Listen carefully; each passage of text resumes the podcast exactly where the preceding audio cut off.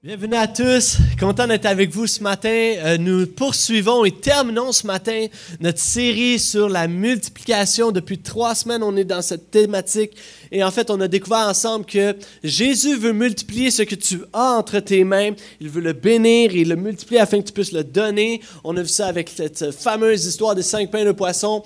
On a vu aussi la semaine dernière que Jésus veut multiplier ce que nous sommes, ce que tu es personnellement et individuellement. Il veut faire en sorte que tu te reproduises dans les gens et intentionnellement que tu marques les gens autour de toi. Est-ce que vous êtes toujours là? Super, la semaine dernière, j'ai appris euh, une histoire en fait que, vous savez, la pieuvre est l'un des animaux les plus intelligents. Moi, j'ai appris ça. La pieuvre, c'est très intelligent, à un tel point qu'ils ont fait plusieurs expériences avec les pieuvres. Et même, ils ont donné à une pieuvre un bocal dans lequel il y avait de l'eau et un poisson, mais le bocal était fermé. Ils ont donné ça à la pieuvre, et la pieuvre a, analysé la chose et finalement réussi à ouvrir le pot et gober le poisson. C'est triste, mais en même temps, ça nous montre à quel point c'est un animal intelligent. Et les chercheurs se sont demandé comment se fait-il qu'un animal aussi intelligent ne soit pas celui qui domine le monde marin? Et ils se sont posé des questions, ont fait des recherches pour réaliser que finalement, lorsque la pieuvre euh, a euh, des bébés, donc des pieuvrions, euh, ils ont Personne, tout le monde est comme, ouais, ouais ça a de l'allure, des, des, des, bébés pieuvres ou des pieuvrions. Lorsque la pieuvre a ses bébés, ses œufs, elle prend euh, six semaines à protéger ses, œufs de tous les prédateurs. Elle va les nettoyer, va en prendre un grand soin. Et finalement, à un tel point que pendant toute cette période-là, elle ne se nourrit même plus elle-même, elle ne pense plus à elle, mais seulement à ses œufs. Et finalement, lorsque les, les bébés pieuvres vont naître, eh bien, la pieuvre mère euh, va rapidement mourir parce qu'elle n'a juste plus de force pour réaliser que finalement, c'est pourquoi la pieuvre ne domine pas le monde marin parce qu'au bout de la ligne, la mère n'a jamais pu transmettre tout son savoir, transmettre toutes ses connaissances, comment se développer, comment euh, se, protéger contre les prédateurs. Alors, ça nous démontre encore une fois l'importance de nous transmettre à la future génération, de nous transmettre quelque chose, transmettre l'Évangile, mais transmettre aussi qui nous sommes à notre entourage. Est-ce que je peux entendre un Amen? Ce matin, on termine cette thématique avec multiplication de ce que nous sommes. Ce que nous sommes en tant qu'Église. Vous savez, il y a un petit peu plus d'un an, nous, avons, nous sommes partis à l'aventure euh, avec un groupe de gens pour implanter cette Église ici à Terrebonne. Et euh, certains, plusieurs parmi nous étaient là au tout début, quand on commençait avec toutes les tempêtes de neige qui nous attaquaient le dimanche matin. Et on dirait que c'est juste quand moi je prêche, il y a tout le temps des tempêtes de neige, mais on aime ça. Euh, J'espère que vous êtes bien confortable. Euh, vous qui nous suivez par Internet, c'est super. Vous êtes bien assis au chaud, super. Mais euh. On a commencé cette, euh, cette église il y a un petit peu plus d'un an, parti à l'aventure. Des gens se sont joints à nous dans la dernière année. D'autres ont quitté, OK, n'étaient juste pas assez forts. Mais euh, non, c'est pas vrai. Mais euh, d'autres se sont joints. Et ce qui est bien de savoir, c'est qu'au bout de la ligne, euh, nous sommes plus nombreux qu'à notre départ. Alors des gens se joignent à l'Église et on bâtit quelque chose ensemble, mais la réalité, c'est de se poser la question, est-ce que nous sommes satisfaits? Aujourd'hui, en tant qu'Église, sommes-nous satisfaits? Et moi, je réponds non à cette question. Pourquoi? Parce que la mission que Jésus nous a lancée, de faire des disciples partout dans le monde, de, de, partager la bonne nouvelle, de baptiser des gens, de les enseigner, de gagner le Québec pour Jésus, eh bien, cette mission-là est beaucoup plus grande que ce qu'il y a actuellement. Alors, il y a de la place pour plus. Alors, nous ne voulons pas être satisfaits, nous voulons euh, aller et prendre cette mission que Jésus nous a lancée et partir et bâtir et faire l'œuvre. La mission de Jésus est trop grande, la vision de l'Église, le portail est plus grande et le rêve de notre Église est encore plus grand. Alors, nous devons continuer et nous ne voulons pas être satisfaits. Amen. Nous ne voulons pas être satisfaits de ce que nous avons. Alors, nous voulons garder, chacun d'entre nous, en tant qu'Église, nous voulons garder euh, cet esprit de en mission, on mission. Nous sommes en mission. Et nous voulons garder dans notre cœur et dans, notre, dans nos tripes cette mentalité que nous sommes constamment en mission et nous bâtissons le royaume ici à Terrebonne ensemble et nous sommes en mission pour faire connaître Jésus à notre entourage et à la communauté ici. Et pour garder cette mentalité-là en mission, ça prend un effort et une énergie de chacun. Et c'est pourquoi ce matin, je prêche sur le sujet, parce que je veux qu'on se brasse ensemble et qu'on se rappelle de toujours être en mission. Amen? Super. Ça prend une énergie pour être en mission, une énergie pour, euh, de façon individuelle. Vous savez, de façon individuelle, vous êtes la représentation de Jésus dans votre travail, par exemple. Lorsque tous vos collègues de travail, peut-être vous êtes probablement le, seul chrétien au travail dans votre bureau, et lorsque tous les, autres, vos, collègues de travail, entendent parler de Jésus, christianisme, quelque chose, entendent une nouvelle à, la télévision, ces 21 Égyptiens qui ont été assassinés pour cause de leur foi, lorsque les gens dans votre bureau entendent ça, cette nouvelle-là, tout de suite, ils pensent à vous. Parce que vous êtes le témoignage chrétien à votre bureau. Vous êtes le témoignage chrétien à votre bureau. Et maintenant, d'une façon collective, ici à Terrebonne, nous en tant qu'Église, nous sommes le témoignage chrétien de notre région, de notre ville. Il y a d'autres églises, mais nous sommes comme un phare dans la nuit. Nous sommes ensemble cette Église qui a un témoignage chrétien au milieu de la ville. Et nous posons la question maintenant, comment multiplier ce que nous sommes en tant qu'Église? Vous savez, l'histoire nous donne l'histoire nous donne souvent des pistes de solutions ou de réflexion face à nos défis, nos problèmes et nos questionnements.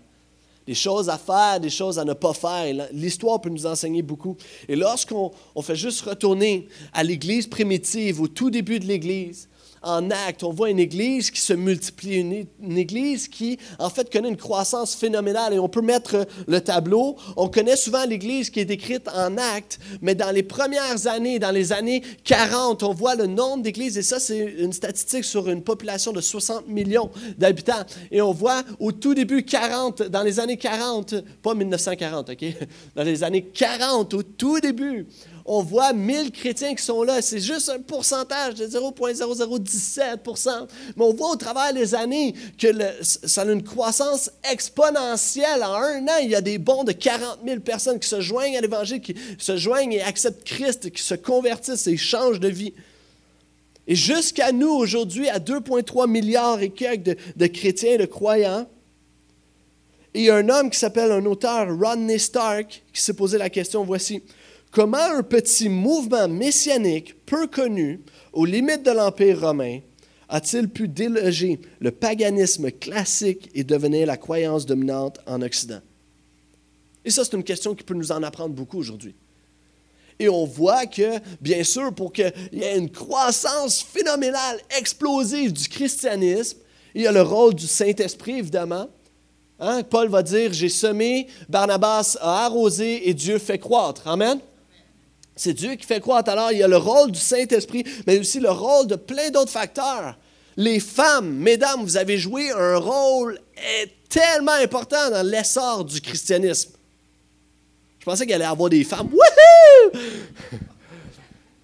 Mais c'est vrai, le rôle des femmes a été super important parce que c'est eux qui tenaient les maisons où les gens venaient puis se réunissaient. C'est quelque chose d'important. Le rôle des villes urbaines, ça a joué un grand rôle. Mais l'une des principales raisons qui explique la montée du christianisme, c'est la réponse des chrétiens face aux fléaux de la société.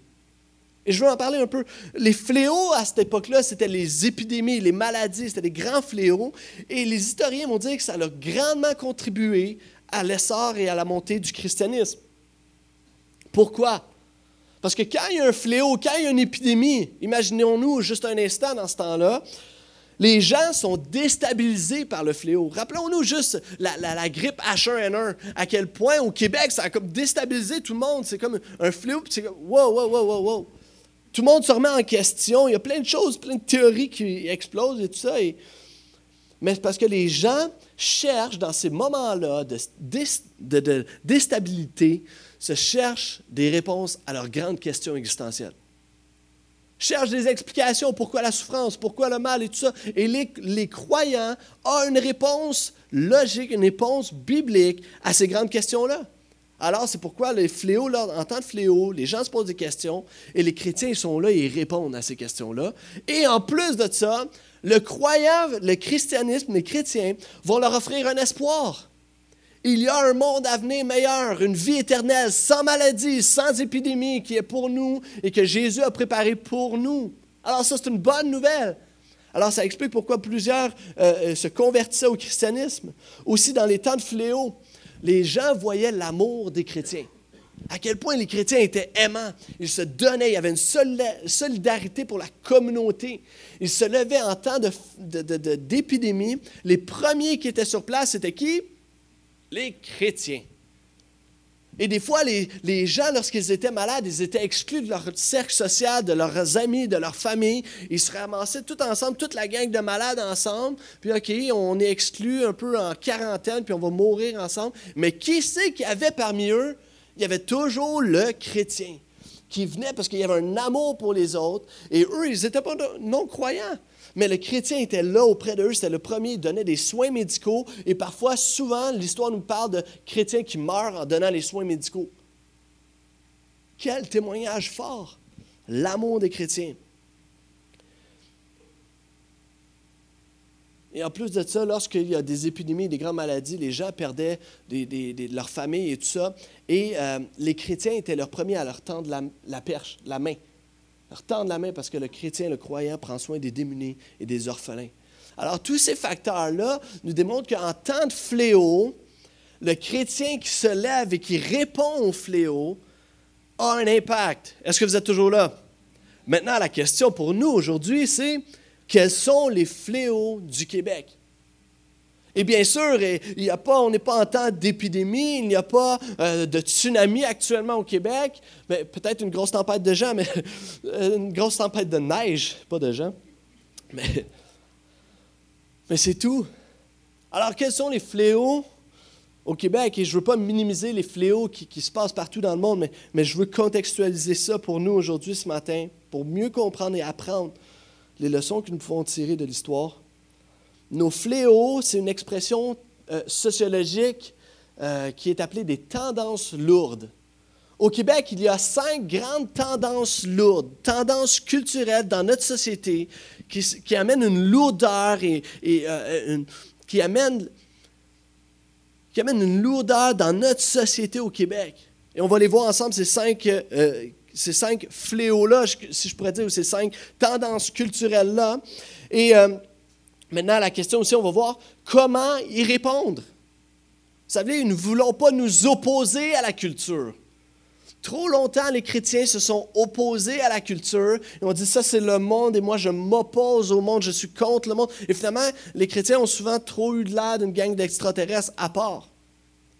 Mais nous voulons, en tant qu'Église, incarner notre culture comme Jésus est venu s'incarner sur terre. Et nous voulons de la même manière. Il a habité dans les villes, il a habité au milieu des gens. Et nous, nous voulons être des gens bien ordinaires qui habitent dans notre culture. Amen. Nous voulons s'incarner dans notre culture, mais nous ne voulons pas absorber la culture.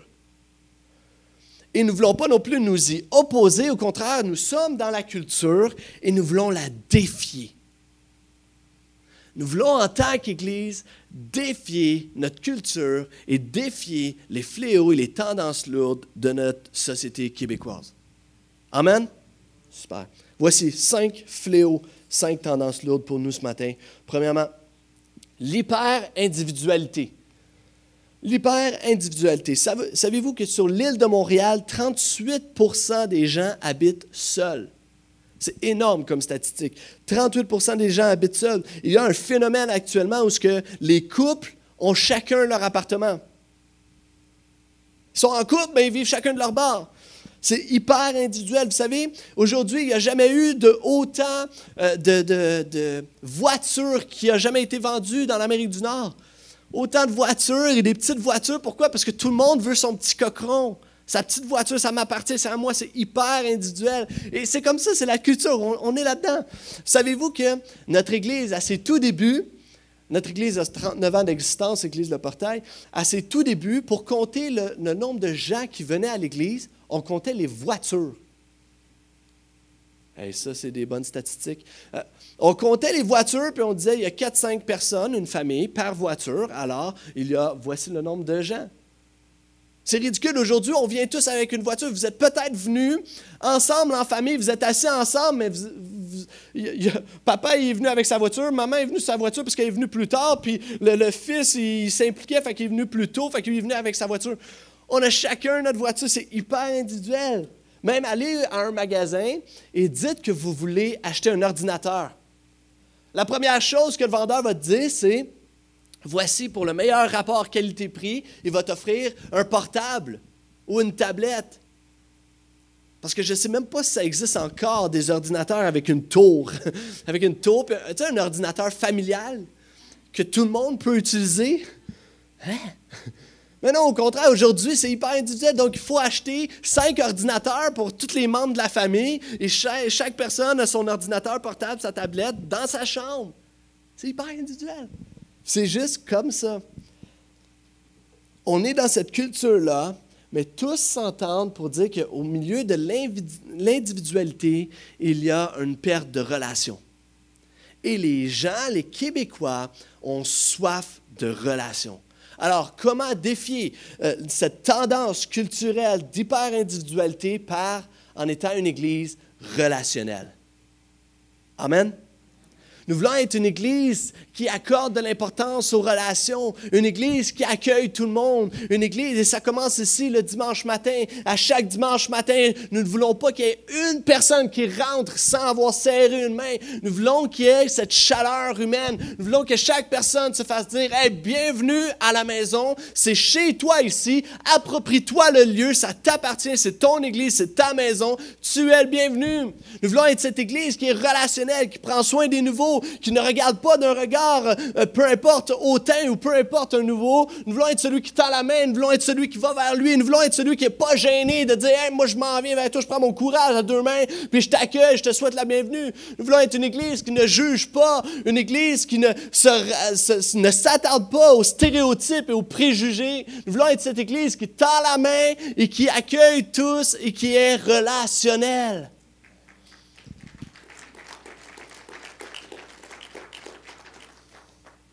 L'Église qui tend la main, qui offre la grâce, une deuxième chance, une deuxième, une troisième, une quatrième, parce que Jésus nous a offert cette deuxième, troisième et quatrième chance. Toujours être vers les gens. Dernièrement, j'ai eu le témoignage de le petit frère d'une euh, de nos leaders.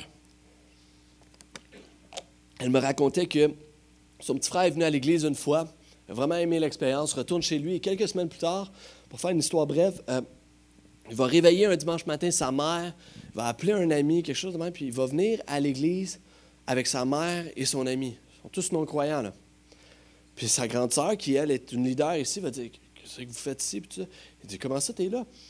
Puis elle dit Son petit frère a dit À l'église, là, quand je suis venu, quelque chose de différent, les gens s'aiment. Puis il a senti l'amour que les gens avaient l'un pour l'autre et ça l'a attiré et ça l'a à en savoir plus sur notre Église. Ça, c'est une bonne nouvelle, Amen? Yes. Nous être cette Église relationnelle. Nous voulons, c'est pourquoi nous parlons constamment des petits groupes. 8 à 10 personnes qui se réunissent dans une maison en semaine pour développer des relations entre eux, mais, mais aussi nous voulons défier nos petits groupes à, développer des relations avec leur quartier, avec leur rue, avec leur voisinage. Parce que nous voulons être relationnels. Vous savez, en fait, là, les petits groupes, vous êtes les, les, bizarres de votre rue. Savez-vous? Vous êtes une gang de bizarres de votre rue parce qu'à chaque semaine, par exemple, un mardi soir, à chaque semaine, il y a huit voitures qui arrivent chez vous, parce que c'est huit personnes individuelles, huit voitures qui arrivent chez vous et débarquent chez vous, vous leur ouvrez la porte à chaque semaine. Et les gens vous regardent par la fenêtre, puis, ah non, il y a un party à chaque semaine. C'est les chrétiens, ceux-là. Là. Et honnêtement, savez-vous quoi? La réalité, c'est que vos voisins sont jaloux. Parce qu'eux ont soif de ce relationnel-là, aimeraient ça être dans un petit groupe, échanger avec 8 personnes, 10 personnes qui les écoutent, qui prennent le temps de, de partager des nouvelles. Ils ont soif de ça. Ils sont jaloux parce qu'eux sont pognés devant leur TV avec Charles Lafortune qui leur dit pas un mot. Ils ont soif de relations. Tout est relationnel. Même le partage de la foi, c'est relationnel.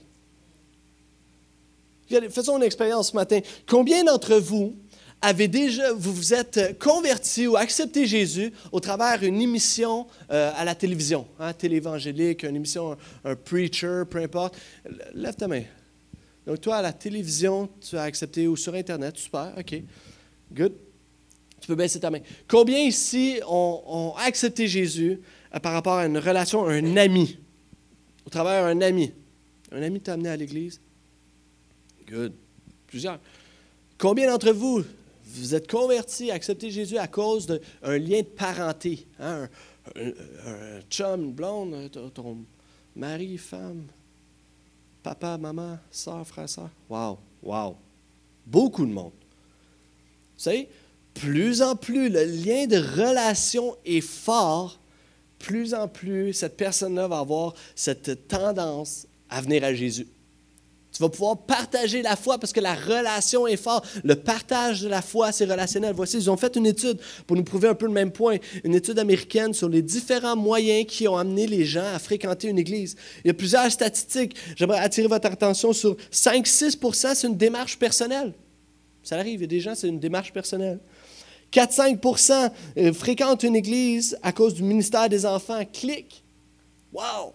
C'est pourquoi on accorde l'importance et on veut que notre groupe des enfants clique, soit, euh, dynamique, soit pertinent pour vos enfants, pour nos enfants. Regardez ça, 0,5% au travers d'une évangélisation planifiée. Ça, c'est quelque chose, c'est surprenant. 0,5% des gens fréquentent une église à cause d'un événement évangélisant planifié. Il y a un manque de relation parce que 75 à 85% des gens, c'est au travers des contacts personnels. Ça nous démontre à quel point les gens ont soif de relation, mais la relation amène les gens aussi à Jésus et à connaître l'Évangile. Amen. Donc, nous voulons Première euh, tendance lourde au Québec, l'hyper-individualité, nous voulons la défier en étant une Église relationnelle et en ayant cette culture euh, à l'Église de gens qui s'aiment et qui s'entraident, discutent ensemble les uns les autres. Amen. C'est deuxième tendance lourde. L'hypersexualisation. Je pense qu'on s'accorde pour dire que l'hypersexualisation est, un phénomène qui est vraiment présent dans notre euh, société en Amérique du Nord, et même, je dirais, un fléau, le fléau pornographique, le fléau du voyeurisme. Tout ça, c'est quelque chose qui est très présent dans notre culture. Et je, sans, sans donner mon opinion ou, quoi que ce soit, ou, ou rabaisser ou élever, mais voyons juste le phénomène de Fifty Shades of Grey. 50 nuances de gris, c'est ça? Ou de gris? En tout cas.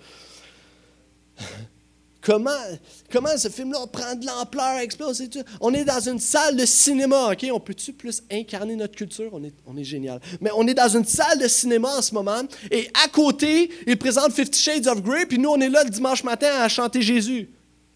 C'est un clash, mais ça, c'est notre culture. Je me rappelle, j'arrive ici un dimanche matin, on fait l'accueil, on accueille les gens, tout ça, et je vois une méga pancarte en carton de Fifty Shades of Grey avec la fille en, sous-vêtements. Je suis, ah. Il y a un petit malaise. C'est un peu spécial comme ambiance, vous savez. Il y a un petit clash, là. Mon point est suivant. Ce film-là nous démontre, et ce phénomène de Fifty Shades of Grey, que tu l'aies vu ou lu ou peu importe, ça, t'appartient. Mais mon point souvent, c'est que ça nous démontre qu'il n'y a plus grand pudeur dans notre société et qu'on peut parler de la sexualité comme on veut, la manière qu'on veut, on peut dire ce qu'on veut sur la sexualité, démontrer ce qu'on veut. Il y a, nous sommes dans une culture hyper sexuelle. Maintenant, comment nous pouvons, en tant qu'Église, défier cette tendance culturelle? Comment? Je crois que nous voulons être une Église qui encourage, qui travaille fort pour que les couples au sein de cette Église soient fidèles, loyaux, s'engagent envers leurs vœux, qu'ils soient l'un à l'autre fidèles. L'un est cette Église qui encourage le mariage, qui, qui voit des couples solides s'élever.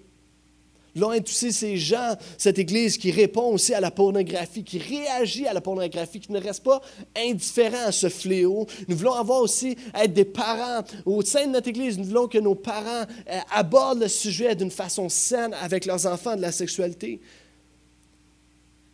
Plusieurs célibataires, nous encourageons une gestion saine de son célibat dans ses relations, dans, sa, ses pulsions. Nous voulons encourager, nous voulons aider, outiller le plus possible les couples, être là pour les gens, parce que nous croyons que la manière de répondre et de défier notre culture, c'est lorsqu'il y a des couples solides, fidèles, loyaux l'un à l'autre.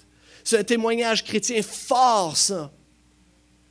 Vous savez, vos enfants, si vous êtes un couple marié à l'école, vos enfants sont probablement les E.T. de, la classe. Lorsqu'on pose la question, ah, tes parents sont encore ensemble? Oh oui. Les mêmes, là? Oh oui.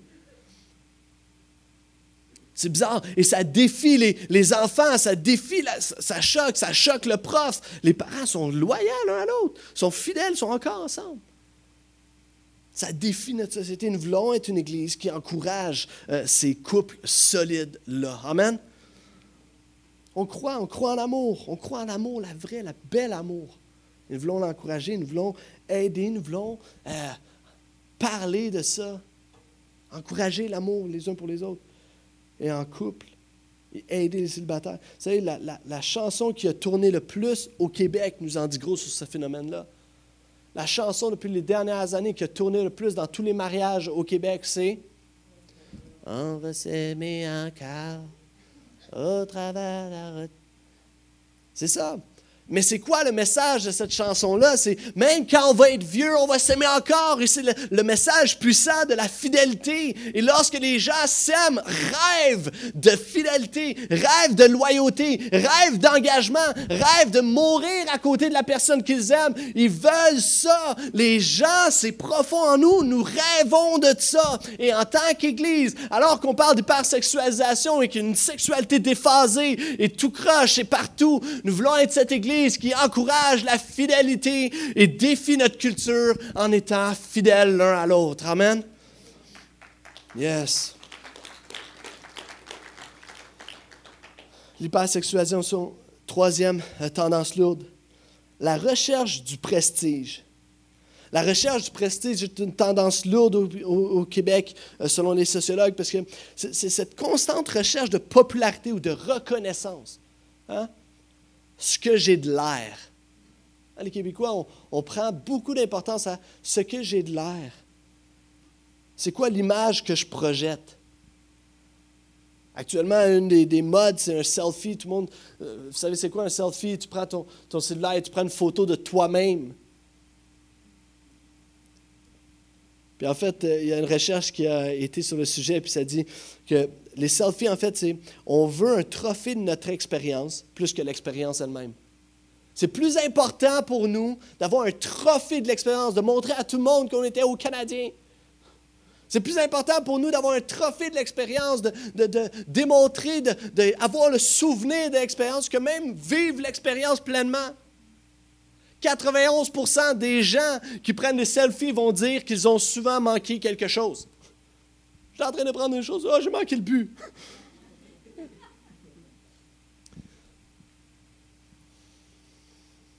Ça nous amène, cette recherche du prestige amène notre société à être égocentrique, tournée vers elle, narcissique quasiment, toujours centrée sur nous.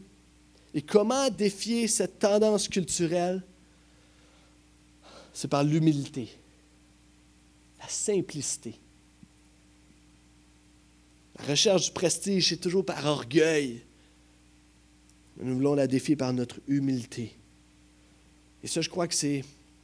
Je crois qu'à chaque dimanche, lorsqu'on ouvre la parole ensemble et qu'on plonge nos regards dans la Bible et, qu'on est défié à, changer, à être transformé par Jésus, par son esprit en nous, euh, je crois qu'il y a une humilité qui grandit une maturité chrétienne qui grandit. Vous savez, la force de notre Église ici au portail à Terrebonne, la force de notre implantation, ce n'est pas le fait qu'à chaque dimanche matin, vous voyez des jeunes en avant, puis qui jouent, puis qui sont là, puis des jeunes qui servent à droite et à gauche. La force et les piliers de notre Église sont les gens matures qui sont là, qui sont humbles, qui se tiennent fort dans la foi chrétienne et qui peuvent être un exemple pour tous et chacun. Ça, c'est la force de notre Église. Amen. Est-ce qu'on peut applaudir ces gens, ces anciens dans l'Église?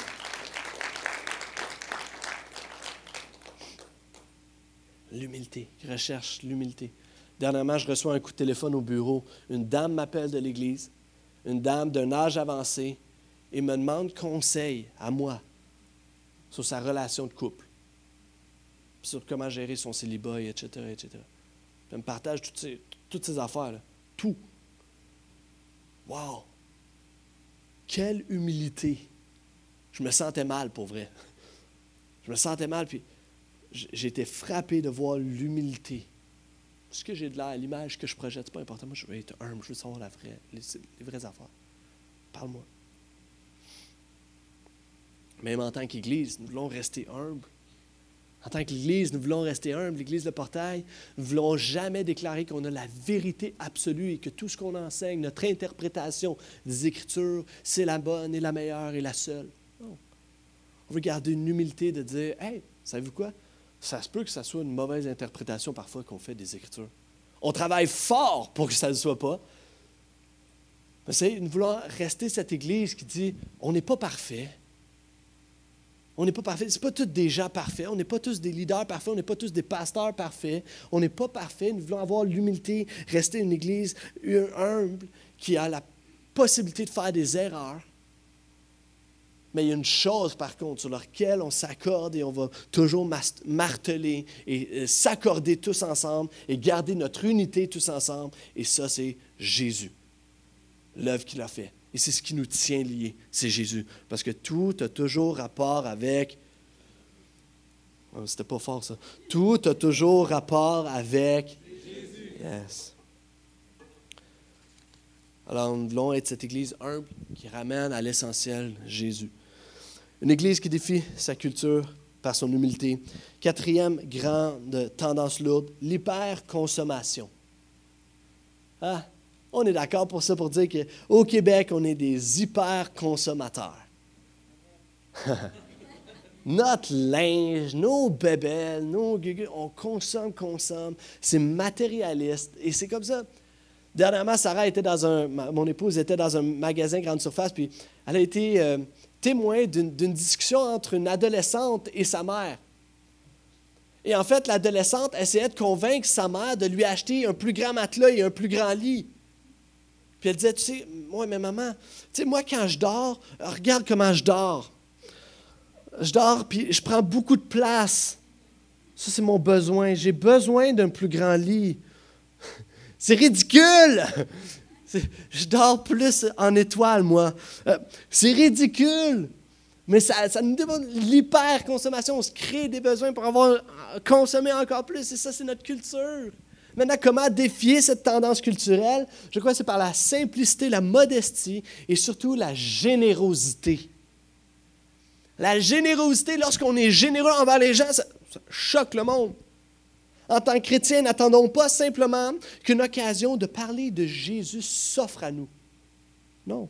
Le chrétien, devrait être celui qui recherche constamment, qui est sur le qui-vive. Il recherche constamment des gens dans le besoin. Nous voulons être proactifs et faire des actions pour aider et aimer les gens autour de nous.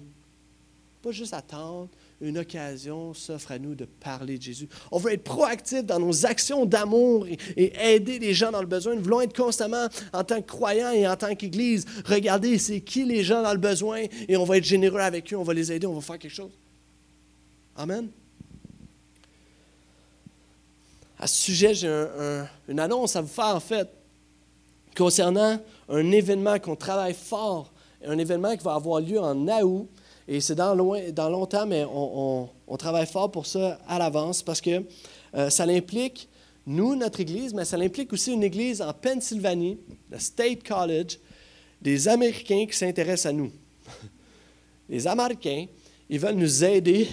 Puis ils s'intéressent à l'Église Le Portail, s'intéressent surtout à notre implantation à Terrebonne, puis ils développent une relation avec eux, puis ils disent Hey Max, nous on veut juste vous servir. Et voici ce qu'ils vont faire. Ils vont venir avec nous pendant euh, quasiment une semaine pour juste nous servir et nous aider dans notre mission. C'est une bonne nouvelle, hein? Voici, yes.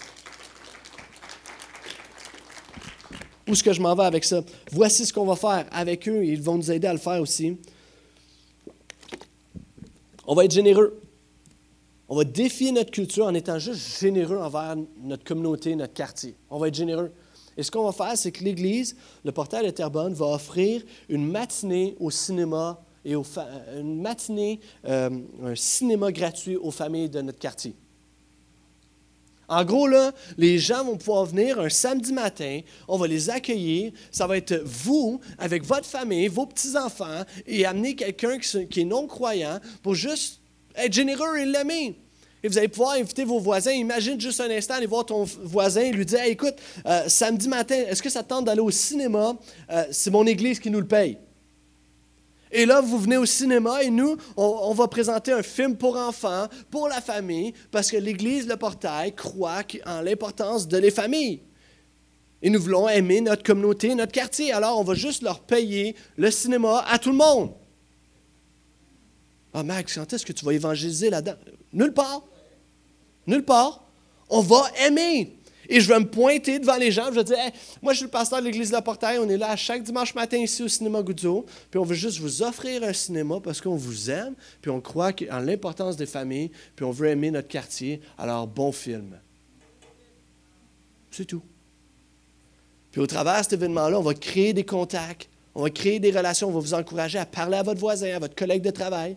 Nous, on va aller avec l'équipe des, Américains, on va aller On va aller dans le quartier, on va distribuer des, flyers avec les gens, mais connecter avec eux. On va connecter avec eux, puis les inviter personnellement, développer des relations, parce que le partage de la foi, ça se fait au travers des relations. Puis on va, on va être avec les gens et euh, être généreux envers notre communauté. Ça s'en vient en août. Parce que nous voulons être cette Église qui défie la culture par la générosité, la simple générosité. Hein, c'est pourquoi, euh, dernièrement, on a donné 500 dollars à une maison de désintox de la Naudière. On est allé les voir, puis voici ce que vous faites là. réhabiliter des gens, on croit que c'est bien pour notre société. Voici, on vous donne. On vous aime. Vous savez, quand il a reçu le chèque, là, le monsieur. OK, on va le prendre. Ça défie notre culture. Amen. Dernière tendance lourde. La quête du pouvoir. Au Québec, il y a une course au pouvoir même, à la chefferie. qui va être le prochain chef, Pelado, l'autre. Hein, Il y a toujours cette quête du pouvoir qui est très forte dans notre situation politique instable au Québec. On voit à quel point c'est une course au pouvoir constamment. Il y a une quête du pouvoir. Et même dans nos situations individuelles, il y a toujours cette, tendance de performance et à dominer les gens et avoir une ambition professionnelle et avoir le plus gros poste et, et dominer sur les autres même dans la question et le débat de la relation homme-femme, toujours cette quête du pouvoir. Non, c'est nous les plus forts. Non, c'est nous les plus forts. Et il y a toujours ce débat-là de quête du pouvoir. Un homme sage m'a dit, Dr. Glenn Smith m'a dit, tout le monde veut être leader, personne ne veut suivre. Mais ça, c'est un problème. Ça nous démontre à quel point tout le monde veut avoir le pouvoir, tout monde, la quête du pouvoir, c'est important. Tout le monde veut être leader, mais il n'y a juste personne qui veut suivre les leaders. Comment défier cette tendance culturelle maintenant? Par le service. En étant des serviteurs, rendre service à notre communauté. Encourager même les autres églises. Même en tant qu'Église, il pourrait y avoir cette, compétition-là de pouvoir d'être la plus reconnue, d'être la plus grosse Église. on est la meilleure Église. On l'est, là, mais pas obligé de le dire. Euh, non, mais il y a toujours Maintenant, nous, on ne veut pas faire ça. On ne veut pas aller là-dedans. On veut juste encourager. On veut juste encourager les églises environnantes, les églises de notre région. On veut être là, les aimer, puis les élever eux, puis leur dire à quel point on les aime, puis à quel point on. Parce qu'on n'a pas cette quête de pouvoir-là. On veut défier notre culture en aidant les autres. Il n'y a aucune entreprise euh, dans le même, même domaine. Prenons par exemple, McDonald's ne va jamais aider Burger King. Vous me savez? Parce qu'il y a le cas de voir, il se défie. De la même manière, nous, euh, normalement, c'est anormal d'aider les autres, mais on veut le faire parce qu'on veut défier notre culture et on veut euh, rendre service aux gens. À chaque saison qui arrive, j'ai toujours une rencontre, une pastorale avec tous les pasteurs de la région de Terrebonne-Mascouche et on se réunit ensemble, on prie ensemble, on échange ensemble, on s'élève les uns les autres, on s'entraide. Ça, je trouve, ça démontre beaucoup l'unité et justement cet esprit de service qui défie notre culture. Amen? Yes. Il y a ces cinq grandes tendances lourdes et je les répète L'hyper-individualité, et en tant qu'Église, nous voulons y répondre en étant relationnel. L'hyper-sexualisation, nous voulons y répondre en étant fidèles. L'hyper-consommation en étant généreux. La quête du pouvoir en rendant service. La recherche du prestige en étant des gens humbles. Pas enflés d'orgueil, humbles. Alors, l'histoire, si on revient, l'histoire nous démontre qu'en tant qu'Église, nous pouvons multiplier ce que nous sommes en étant, en défiant notre culture, en répondant à ces fléaux de société. En répondant à ces fléaux, nous pouvons défier notre culture et multiplier ce que nous sommes. Est-ce que vous êtes toujours là? Je vais terminer dans quelques instants. Je vais inviter les musiciens à venir me rejoindre. Et j'aimerais terminer avec un texte que je, voulais, je vais vous lire. L'auteur est inconnu. Ça a été écrit dans les années 150.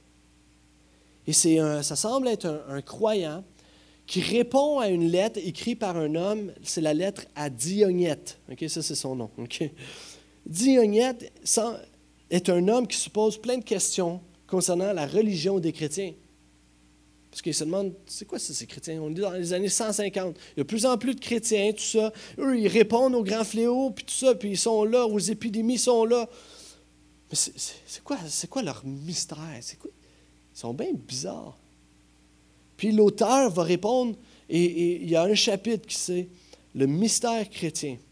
Et je le lis pour vous. Écoutez bien ça. Ouvrons nos cœurs. Quand je lisais ça, à chaque fois que je lis cette lettre, ce chapitre-là, j'ai vraiment des, des émotions. Puis je dis, wow, Seigneur, fais que je puisse être, fais que nous puissions être cette Église. Fais que nous puissions être ces chrétiens. Comme dans les années 150, voici comment il décrit les chrétiens. Car les chrétiens ne se distinguent des autres hommes ni par le pays, ni par le langage, ni par les vêtements. Ils n'habitent pas les villes qui leur soient propres, ils ne se servent pas de quelques dialectes extraordinaires. Leur genre de vie n'a rien de singulier. Ce n'est pas à l'imagination ou aux rêveries d'esprit agités que leur doctrine doit sa découverte. Ils ne se font pas comme tant d'autres, les champions d'une doctrine humaine. Ils se répartissent dans les cités grecques et barbares suivant le lot échu à chacun. Ils se conforment aux usages locaux pour les vêtements, la nourriture et la manière de vivre, tout en manifestant les lois extraordinaires et vraiment paradoxales de leur république spirituelle. En d'autres mots, ils sont au milieu des gens, ils sont comme tout le monde. Ils incarnent la culture, ils sont au milieu de la culture, mais il y a quelque chose leur république spirituelle, leur spiritualité défie les lois. Ça vient nous choquer, c'est paradoxal. Ils résident chacun dans sa propre patrie, mais comme des étrangers domiciliés. Ils s'acquittent de leurs devoirs de citoyens et supportent toutes les charges comme des étrangers. Toute terre étrangère leur est une patrie et toute patrie est une terre étrangère. En d'autres mots, ils savent qu'ils sont des habitants du ciel.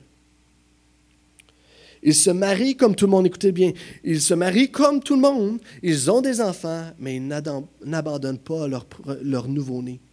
Alors que dans les religions païennes, souvent, le premier-né était envoyé et, finalement, ils sacrifiaient le premier-né. Quelque chose de différent. Ils défient la culture. Ils n'abandonnent pas leur nouveau-né. Ils partagent tous la même table, mais non la même couche. Alors, dans une époque d'orgie où tout le monde... Non, non, ils partagent tous la même table. C'est différent. Ils défient la culture, mais non la même couche. Voici. Ils sont dans la chair, mais ne vivent pas selon la chair. Ils passent leur vie sur terre, mais sont citoyens du ciel. Ils obéissent aux lois établies et leur manière de vivre l'emporte aux perfections sur les lois. Ils aiment tous les hommes et tous les persécutent. On les reconnaît, on les condamne, on les tue et par là, ils gagnent la vie. Ils sont pauvres et enrichissent un grand nombre. Ils manquent de tout et ils surabondent en toutes choses. On les méprise et dans ce mépris, ils trouvent leur gloire. On les calomnie, ils sont justifiés. On les insulte et eux, ils bénissent. On les outrage, ils honorent. Ne faisant que le bien, ils sont châtiés comme des scélérats. Châtiés, ils sont dans la joie comme s'ils naissaient à la vie. Les Juifs leur font la guerre comme à des étrangers. Ils sont persécutés par les Grecs et ceux qui les détestent ne sauraient même pas dire la cause de leur haine. Nous de ces chrétiens qui défient la culture, et peu importe ce que les gens disent. Nous de ces chrétiens qui se lèvent, qui aimons. On fait partie du vrai monde, de la vraie vie. On incarne notre culture, mais on ne veut pas être absorbé. On veut la défier. Amen. Je vais vous inviter à vous lever ce matin. Et Cindy, le band va nous conduire dans un, un chant de louange. Et dans, dans cette louange, je vous invite à juste, nous puissions ensemble prier, avoir cette attitude, Seigneur, multiplie ce que nous sommes. Donne-nous à tous et chacun de, marcher dans l'humilité. Donne-nous à tous et chacun de, de, vivre comme ces premiers chrétiens de ne pas juste se faire absorber et influencer par la culture, mais que nous puissions nous défier la culture, faire une différence, multiplier ce que nous sommes. Amen.